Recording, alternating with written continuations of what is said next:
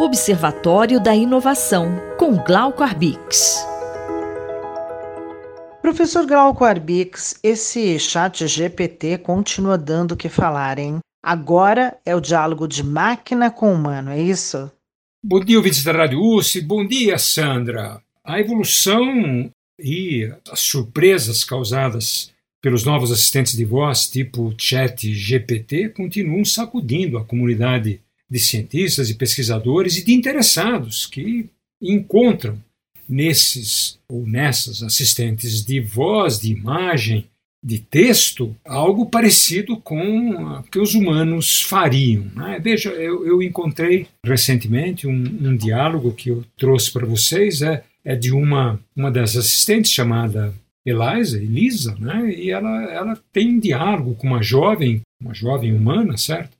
E ela fala, a assistente de voz, que é uma máquina, pergunta o que está te incomodando? Fala assim, ah, os homens são todos iguais, mas o que? Responde a máquina, o que, que você faz você acreditar que eles são todos iguais? Fala, ah, eles estão sempre chateando a gente. Veja, o meu namorado eh, diz que sou uma pessoa muito deprimida. E a, a Elisa, Eliza, ela disse, ah, mas eh, sinto muito ouvir isso de você, que você está deprimida tem alguma coisa que eu posso fazer para te ajudar?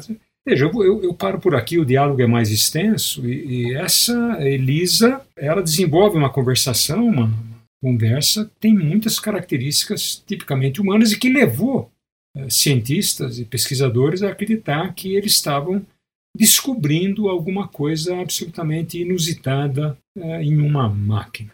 Eles falam assim, mas o chat GPT faz isso hoje dessa maneira? Tá bom, o problema é o seguinte: a Elisa, a Eliza, no caso, uma experiência desenvolvida nos Estados Unidos em 1966 e que naquela época já causou uma sensação muito grande, levando gente, gente importante, a pensar que as máquinas poderiam assumir características uh, e sentimentos humanos.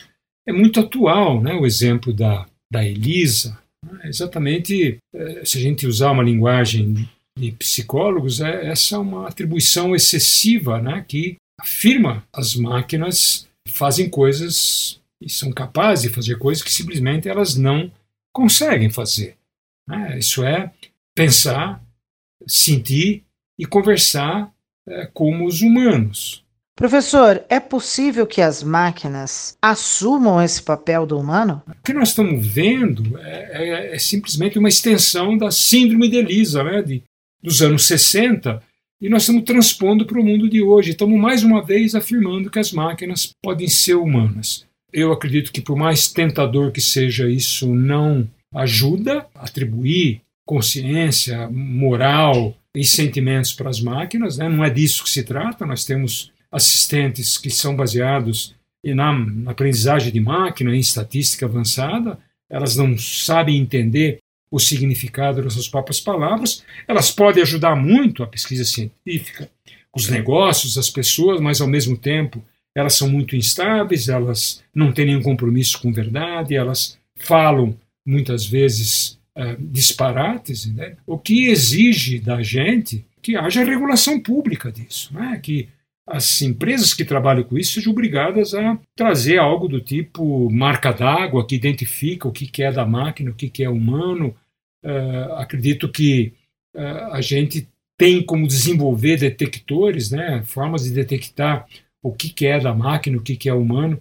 Uh, em outras palavras, nossa sociedade precisa se ter eh, formas de se defender né, de máquinas que podem cuspir mentiras e podem cuspir desinformação, podem cuspir fake news uh, o tempo todo. Então, é fundamental a intervenção, eu acredito, do setor público uh, e um aviso para as pessoas: uh, elas podem, esses assistentes podem ser divertidos para a gente fazer perguntas, eles podem nos ajudar nas atividades nossas, mas, por favor, não tratem eles como seus amigos, são coisas, são máquinas, não são gente.